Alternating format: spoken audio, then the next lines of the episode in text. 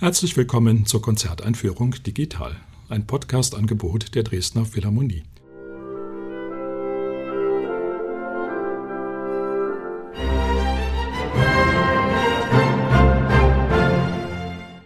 Mein Name ist Albert Breyer, ich bin Komponist und möchte Sie in das Programm der Saisoneröffnungskonzerte am 10., 11. und 12. September 2021 einführen. Auf dem Programm stehen zwei Werke von Ludwig van Beethoven, die eigentlich schon für das Jubiläumsjahr 2020 vorgesehen gewesen waren. Das Violinkonzert in D-Dur und das Streichquartett in Cis-Moll, Opus 131, in einer Fassung für Streichorchester. Die Dresdner Philharmonie spielt unter der Leitung ihres Chefdirigenten Marek Janowski. Solistin ist die junge spanische Geigerin Maria Duenas. Beethoven fühlte sich sehr zu Hause auf dem Gebiet des Klavierkonzerts. Er war ja selber ein hervorragender Pianist und hat eben auch als Solist mit seinen Konzerten Furore gemacht in Wien. Mit der Geige kannte er sich natürlich auch sehr gut aus, aber sie war ihm nicht so vertraut wie das Klavier. Deswegen kann man verstehen, dass es nur ein einziges Violinkonzert von ihm gibt, dagegen fünf Klavierkonzerte. Allerdings hat Beethoven sich schon vor dem berühmten Violinkonzert mit kleineren Kompositionen für Geige und Orchester versucht. Es gibt zwei Romanzen, Opus 40 und Opus 50. Allerdings ist dieses Konzert dann doch nicht zu vergleichen mit diesen eher kleineren Stücken. Es ist ein richtig großes Werk. Beethoven hat es allerdings für seine Verhältnisse sehr schnell geschrieben. Das hing damit zusammen, dass der Urführungstermin schon fest lag und er sich daran halten musste und natürlich auch dem Solisten etwas Zeit geben musste, sich mit diesem neuartigen Werk auseinanderzusetzen. Das ist aber wohl alles prima gelaufen. Der Solist Franz Clement war wohl sehr fähig und Beethoven war sehr zufrieden damit. Allerdings war die Kritik nicht so ganz äh, zufrieden mit dem, was Beethoven hier wieder komponiert hatte. Man fand, dass viele originelle Ideen in dem Stück seien, aber auch viele eher triviale, die dann durch ständige Wiederholung zur Ermüdung führten. In der Tat hat man hier einen Beethoven, der, das ist wirklich sehr selten bei ihm, ganz entspannt ist, der sich viel Zeit lässt. Das hat wahrscheinlich damals das Publikum irritiert die Beethoven als jemanden kannte, der immer wirklich auf den Punkt ganz genau seine Ideen brachte und eher zu wenig als zu viel sagte. Das ist in diesem Konzert ganz anders. Es hat eine ganze Weile gebraucht, bis man sich an diesen ganz anderen Beethoven gewöhnen konnte. Ein Bahnbrecher war wieder einmal Josef Joachim, der das Konzert unter der Leitung von Mendelssohn in London spielte in den 1840er Jahren und da einen großen Erfolg hatte.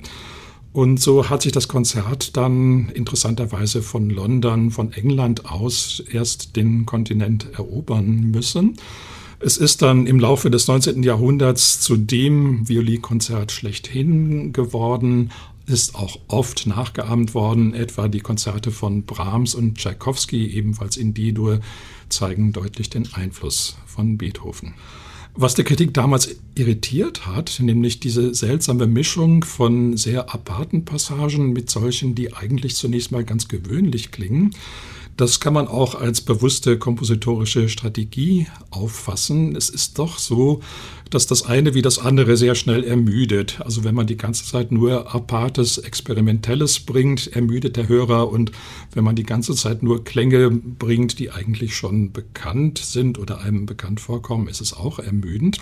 Aber wenn man so eine Strategie fährt, dass man Überraschungen bringt und die dann aber wieder abfängt oder abwidert durch Passagen, die dann ganz ungestört dahin fließen, dann hat man gute Chance, dass das Konzert eben dann auch eine länger dauernde Wirkung hat und dass man dann auf diese Weise auch lernt, eben beim Hören sich darauf einzustellen, wann nun eben Spannungsphasen sind und wann Entspannungsphasen.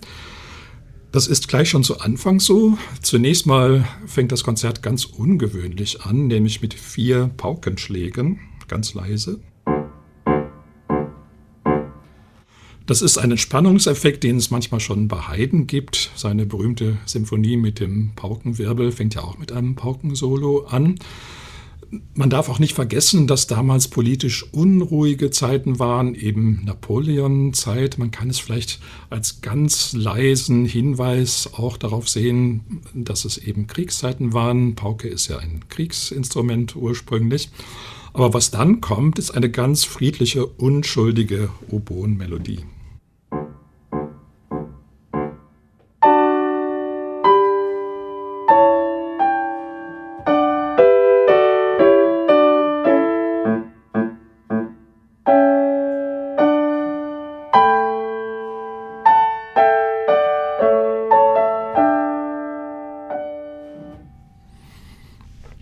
Da stehen also von Anfang an gleich zwei Welten nebeneinander, scheinbar unverbunden, nämlich diese leisen Paukenschläge und dagegen diese wunderschöne Melodie. Aber Beethoven wäre nicht Beethoven, wenn er nicht sofort daran ginge, diese beiden Welten zu vereinen. Das macht er auf sehr, sehr originelle Weise. Nämlich die Streicher, noch nicht der Solist, sondern die Tutti-Streicher setzen ein, dann mit dem Paukenmotiv, aber auf einem ganz falschen Ton.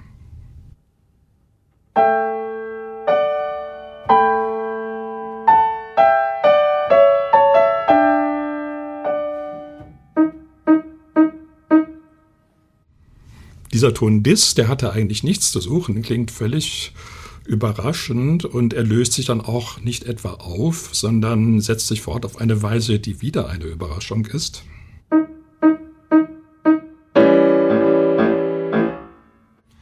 Das ist noch nicht genug, der Versuch wird wiederholt und landet wieder auf einem falschen Ton.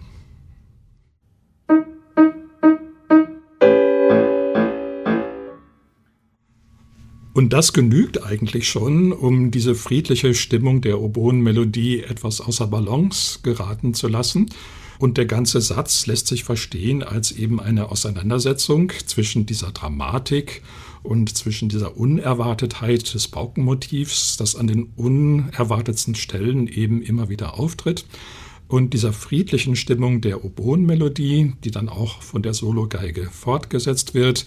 Die Geige darf in diesem Satz eben auch richtig schwelgen und diese wunderbaren Melodien dann teilweise in sehr hoher Lage auch spielen, wo sie dann sehr schön glänzen. Es ist auch klar, dass so ein Satz dann nicht ganz kurz sein darf. Also die Auseinandersetzung der beiden Prinzipien nimmt eben doch etwas Zeit in Anspruch.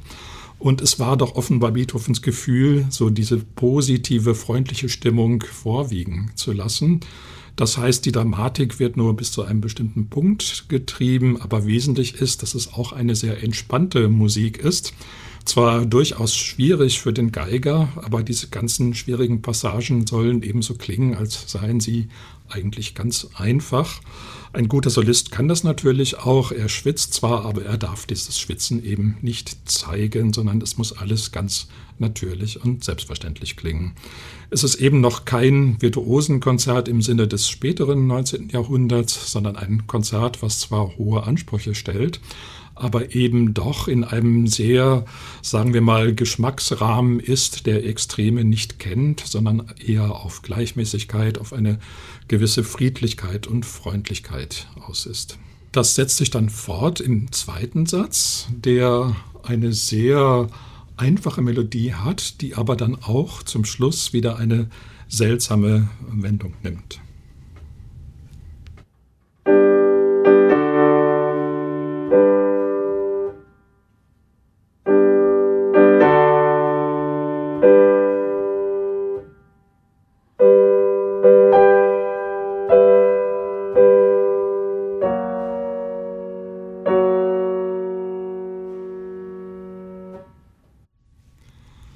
Diese Wendung hin zu diesem überraschenden Akkord am Schluss, die ist doch sehr ungewöhnlich. Der Satz steht in G-Dur und schon im vierten Takt ist man eben in Fis-Dur.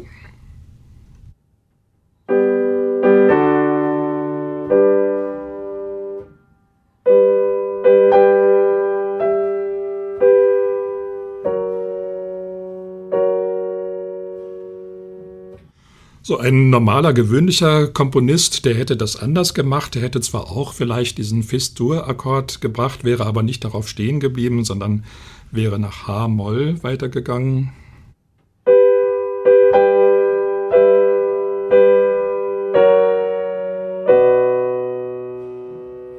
Das wäre so eine denkbare Choralharmonisierung zum Beispiel, aber Beethoven bleibt eben einfach stehen auf dem Akkord.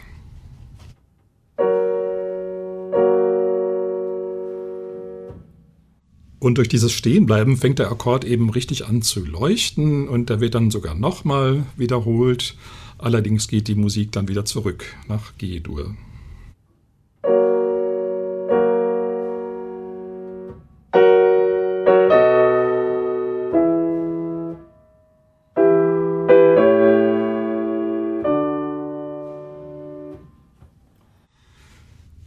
Thema, das benutzt Beethoven dann zu Variationen und natürlich in jeder Variation erkennt man den Anfangseffekt wieder. Das heißt, die Harmonisierung ändert sich nicht, allerdings sehr wohl die melodische Gestalt und die Geige darf dann wieder sehr schön singen.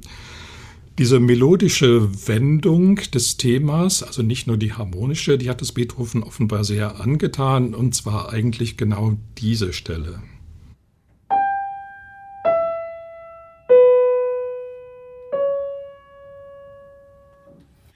Das fand er wohl eine sehr schöne melodische Wendung und so schön, dass sie auch im letzten Satz ganz kurz vor Schluss noch einmal wiederkehrt. In einem ganz anderen Zusammenhang spielt plötzlich die Geige ganz unbegleitet.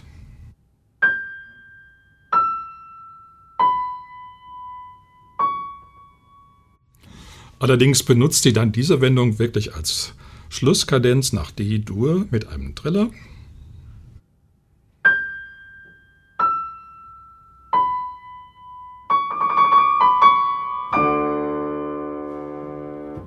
Also ein etwas anderer Zusammenhang. Beethoven hat diese Wendung wohl keine Ruhe gelassen. Ein Echo davon gibt es noch im Dona nobis pacem in der Missa Solemnis, wo eine ganz ähnliche Wendung vorkommt, die eben auf denselben Tönen beruht, in derselben Tonart.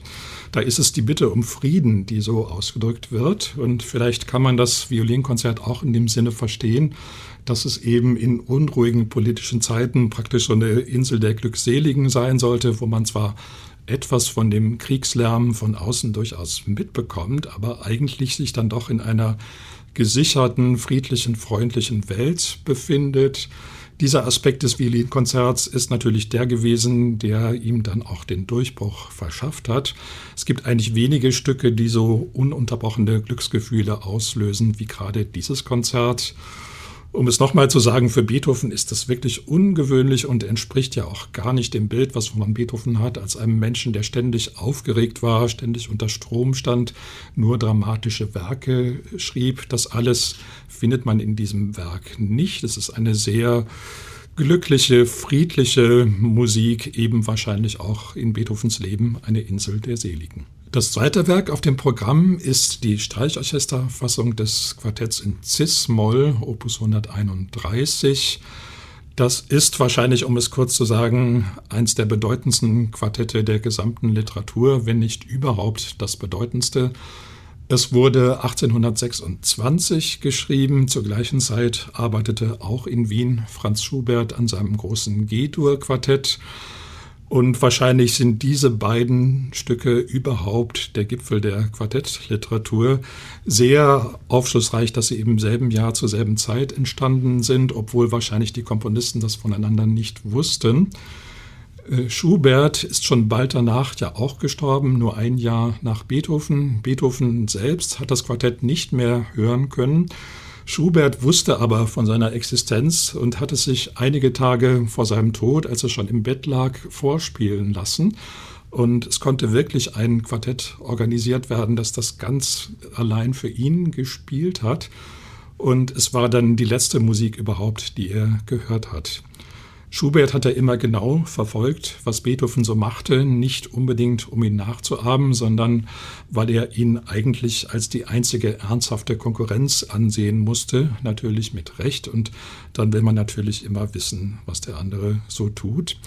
Außerdem gab es natürlich Gerüchte über dieses Quartett, es sei ganz außergewöhnlich. Das Außergewöhnliche fängt schon an mit der Satzzahl. Es hat nämlich sieben Sätze. Üblich sind für Streichquartette vier, manchmal auch nur drei. Beethoven hatte da allerdings schon vorgearbeitet. Die beiden vorangehenden Quartette in A-Moll und B-Dur hatten fünf bzw. sechs Sätze gehabt. So war das nur ein kleiner Schritt zu den sieben Sätzen. Aber damit nicht genug. Diese sieben Sätze sind sehr verschieden, bis auf den ersten und den letzten, alle auch in verschiedenen Tonarten und auch sehr unterschiedlich lang. Beethoven hat sie in der Partitur durchnummeriert von 1 bis 7. Wenn das nicht so wäre, dann würde man sagen, einige kürzere Sätze sind vielleicht gar keine vollständigen, selbstständigen Stücke, aber Beethoven hat es wohl so aufgefasst. Noch etwas Ungewöhnliches, es gibt eigentlich nicht richtig die Möglichkeit für eine Pause für die Spieler, was bei einem Quartett von 45 Minuten Dauer doch eine ziemliche Herausforderung ist. Eventuell gibt es die Möglichkeit vor dem fünften Satz eine Pause zu machen. Richtig sinnvoll ist das auch nicht. Eigentlich muss man das durchhalten. Und schon die ersten Quartette, die das gespielt haben, haben sich beschwert darüber, dass sie auch keine Zeit hätten, zum Beispiel zwischendurch nochmal nachzustimmen und dass das doch auch für das Publikum sehr ermüdend sei. Daraus entstand dann die Legende, Beethovens späte Quartette seien von vornherein grundsätzlich abgelehnt worden als zu schwierig, zu esoterisch, zu anstrengend. Das ist wohl nicht so ganz richtig. Die Quartette hatten durchaus sehr großen Erfolg, waren sehr gefragt und es gab wohl auch immer Publikum, das damit keine Probleme hatte. Es ist dann so ein bisschen der Mythos aufgebaut worden vom schwierigen Beethoven, von seinen letzten dunklen Werken, die er eben als völlig ertaubter und vielleicht auch schon ein wenig wahnsinniger Mensch dann schrieb, ohne einen Hinblick darauf, dass es auch gespielt werden könne. Das ist wohl wirklich nur eine Legende. Natürlich war Beethoven sehr gespannt, wie dieses Werk wirken würde. Er hatte zuvor schlechte Erfahrungen gemacht mit der großen Fuge für Quartett, die vom Publikum abgelehnt worden war. Wahrscheinlich deswegen begann er dieses neue Quartett in Cis-Moll auch mit einer Fuge, die aber sehr viel leichter ist, sehr viel einfacher durchzuhören als die große Fuge. Daran ist nicht zuletzt auch das eher langsame Tempo schuld. Es ist eine Adagio-Fuge, die mehr oder weniger schulgerecht abläuft. Es gibt sogar kontrapunktische Tricks aus der alten Kiste, Vergrößerungen, Verkleinerungen des Themas, Engführung und das Ganze wird dann sehr ruhig, allerdings auch sehr elegisch vorgetragen. Es erinnert auch an vielen Stellen an Musik von Bach, von dem gibt es im wohltemperierten Klavier auch zwei Fugen in Cis-Moll und die erste davon hat es wohl Beethoven angetan. Diese Bach-Fuge hat folgendes Thema.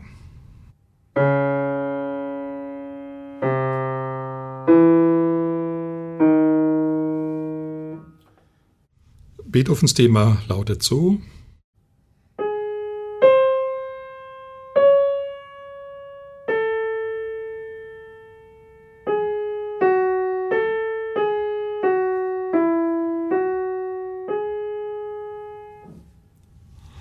Beethoven macht im Unterschied zu Bach dann noch einen kleinen Anhang an die ersten Themennoten, aber das Kopfmotiv ist doch sehr ähnlich.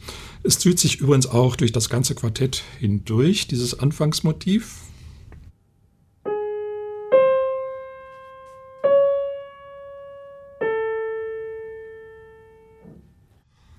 Vor allen Dingen im letzten Satz taucht es an prominenter Stelle noch mehrmals wieder auf. Das war damals auch relativ neu aber eine Technik, die Beethoven auch sonst schon mal probiert hatte, dass es nämlich zwischen den einzelnen Sätzen thematische Bezüge gibt. Ansonsten kommt nach dieser Adagio-Fuge, die eben sehr elegisch ist, sehr kontrapunktisch, sofort der totale Gegensatz, auch mit einer tonartlichen Rückung. Es geht ohne Überleitung von Cis-Moll nach D-Dur.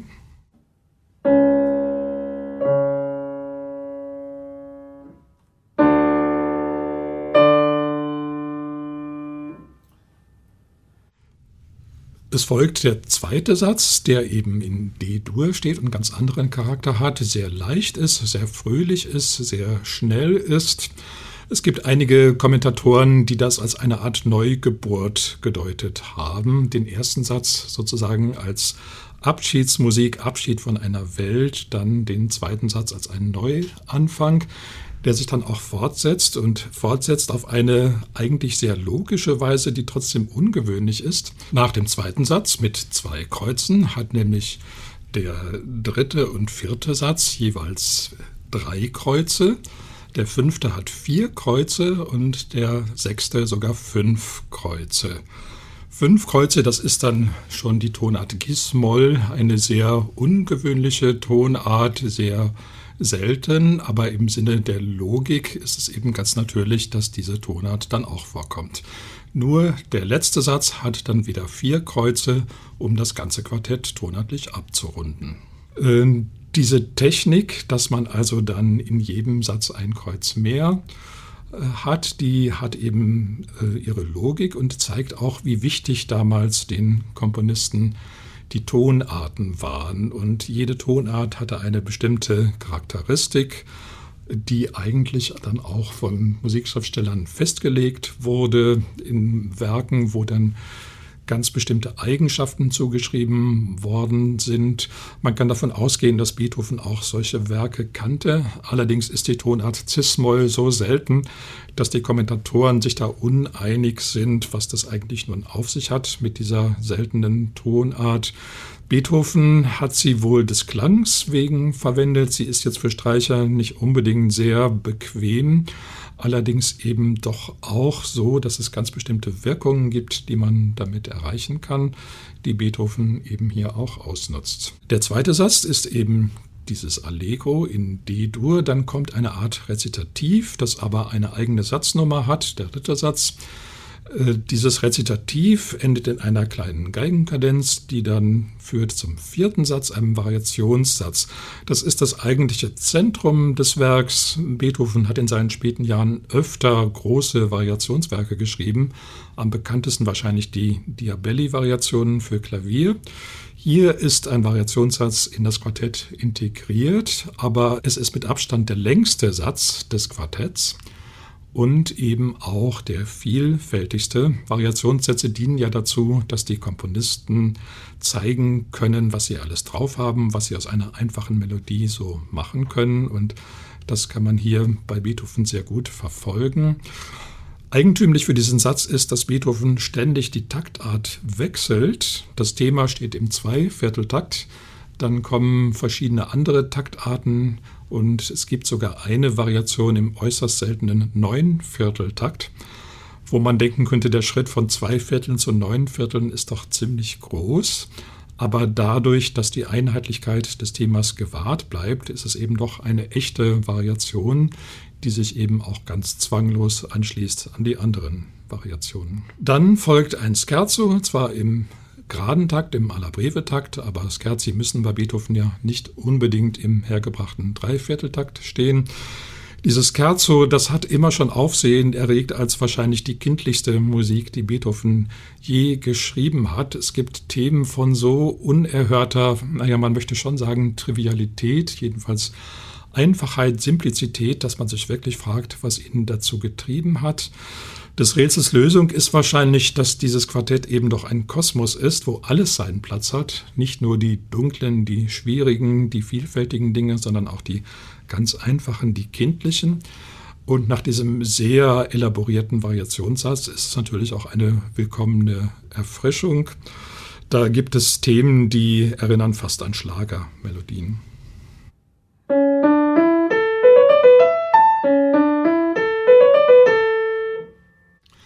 Das wird dann so mit größtem Vergnügen zelebriert. Es gibt ein Thema, das erinnert sehr stark an Hänschen Klein.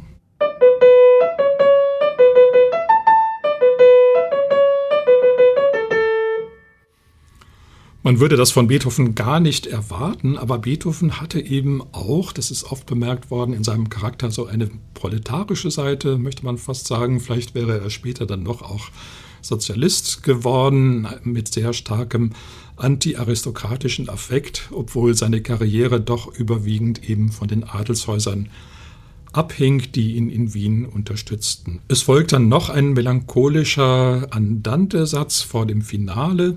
Das Finale wieder in Cis-Moll ist der einzige Satz, der ein echter Sonatensatz ist, auch relativ lang. Er dient dann eben auch zur Zusammenfassung alles dessen, was in dem Werk bisher passiert ist. Und es gibt eben dann diese sehr deutliche Bezugnahme auf das Fugenthema des ersten Satzes. Den Schluss hat das Quartett in Dur, in Cis-Dur, eine äußerst seltene Tonart mit sieben Kreuzen. Also es hat ihm wohl nicht genügt, dass die Zahl der Kreuze fortlaufend gesteigert worden ist. Ab dem zweiten Satz, fünf Kreuze waren immer noch nicht genug, jetzt mussten sieben Kreuze her. Es ist dann aber ein sehr brillanter Abschluss. Diese Tonart klingt auch auf Streichinstrumenten doch sehr brillant und auch ein Abschluss, von dem man denkt, nun ja, es ist eben doch ein Konzertquartett, nicht mehr nur Kammermusik wie die früheren Quartette für ein kleines erlesenes Publikum, sondern schon auch für einen großen Saal gedacht. Deswegen ist der Gedanke, dieses Werk für Streichorchester zu bearbeiten, doch auch relativ naheliegend gewesen.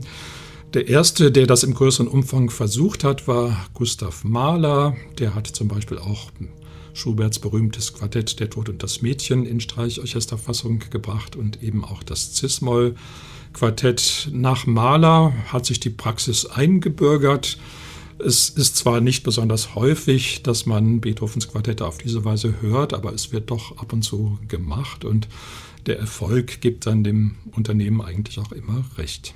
Zum Abschluss noch einmal der Hinweis auf die Konzerte. Sie finden statt am 10. und 11. September um 19.30 Uhr, am 12. September um 11 Uhr im Kulturpalast Dresden. Ich wünsche Ihnen viel Freude.